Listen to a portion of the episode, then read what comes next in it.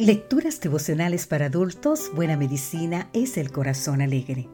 Cortesía del Departamento de Comunicaciones de la Iglesia Adventista del Séptimo Día Gascue en Santo Domingo, capital de la República Dominicana.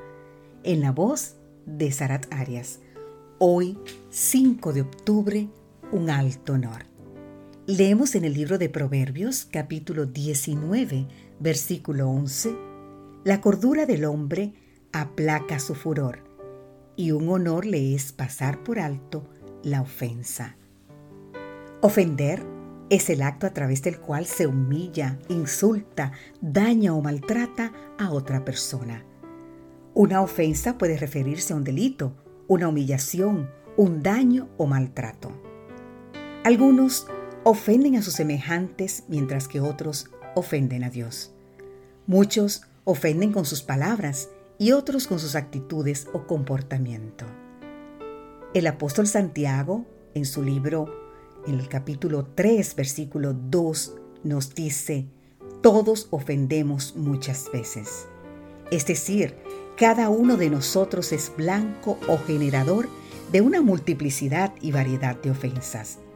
Por lo tanto, ante tal magnitud de contrariedades, es bueno que cada uno de nosotros adquiera el hábito de perdonar con prontitud. A pesar de ello, muchas personas muestran una hipersensibilidad para captar las ofensas y sentirse posteriormente agraviadas. Pasaba el rey David por Baurín, una aldea cercana a Jerusalén y vecina al Monte de los Olivos, cuando un familiar de Saúl, llamado Simei, salió vociferando, Fuera, fuera, hombre sanguinario y perverso. Entonces Abisaí, uno de los principales oficiales del ejército del rey David, le dijo, ¿Por qué maldice este perro muerto a mi señor el rey? Te ruego que me dejes pasar y le cortaré la cabeza.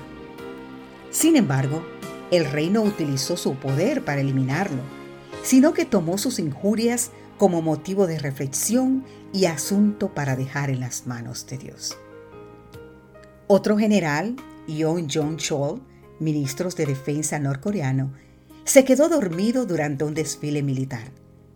Se dice que este hecho interpretado como falta de respeto por el dictador Kim Jong-un le costó la vida al ministro. ¿Has notado que una ofensa puede ser grave o no de acuerdo a la interpretación de los hechos? ¿Puedes advertir que la recepción de la injuria tiene un componente que depende del ofendido? En los casos recién expuestos, cada uno de los mandatarios era libre para decidir si consideraba el hecho como una ofensa o no. Y más allá de ello, era libre para decidir lo que haría posteriormente con ello.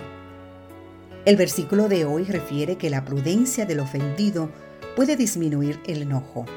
Asimismo, que pasar por alto la ofensa es un honor.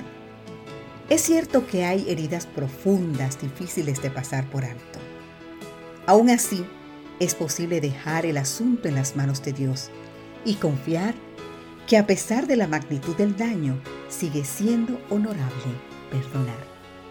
Que Dios hoy te enseñe a perdonar cualquier sea la situación.